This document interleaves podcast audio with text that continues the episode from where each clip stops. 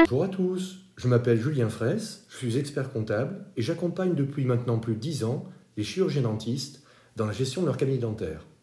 Aujourd'hui, nous allons parler d'un sujet spécifique, l'amortissement du fonds libéral. Effectivement, c'est une petite révolution qui vient de se produire dans le monde de la fiscalité. La loi de finances pour 2022 a instauré un dispositif temporaire d'amortissement des fonds commerciaux acquis entre le 1er janvier 2022 et le 31 décembre 2025. Initialement, la loi de finances restreignait le champ d'application de ce dispositif aux fonds commerciaux. Mais courant juin 2022, le législateur est venu assouplir sa position en ouvrant désormais cette possibilité d'amortissement aux fonds libéraux pour les entreprises, dont les cabinets dentaires, sur une durée forfaitaire de 10 ans. En pratique, sont concernés 99,99% des cabinets libéraux, car ceux-ci ne doivent pas dépasser deux des trois seuils suivants.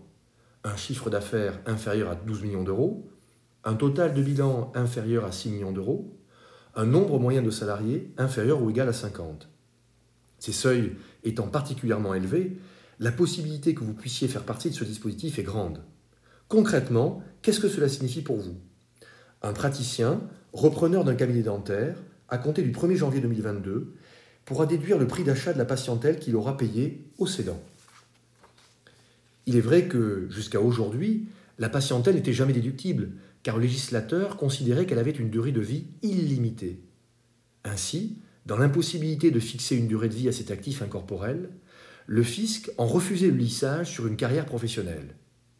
Dans l'attente de précisions réglementaires et en se projetant sur les opérations de transmission et de restructuration possibles de cabinets dentaires, cette mesure, ce coup de pouce du gouvernement, devrait à nouveau ouvrir le champ des possibles pour vos cabinets, être une potentielle opportunité pour vos entreprises, vous faciliter la restructuration juridique de vos cabinets, notamment le passage en CEDARL il serait dommage de passer en côté.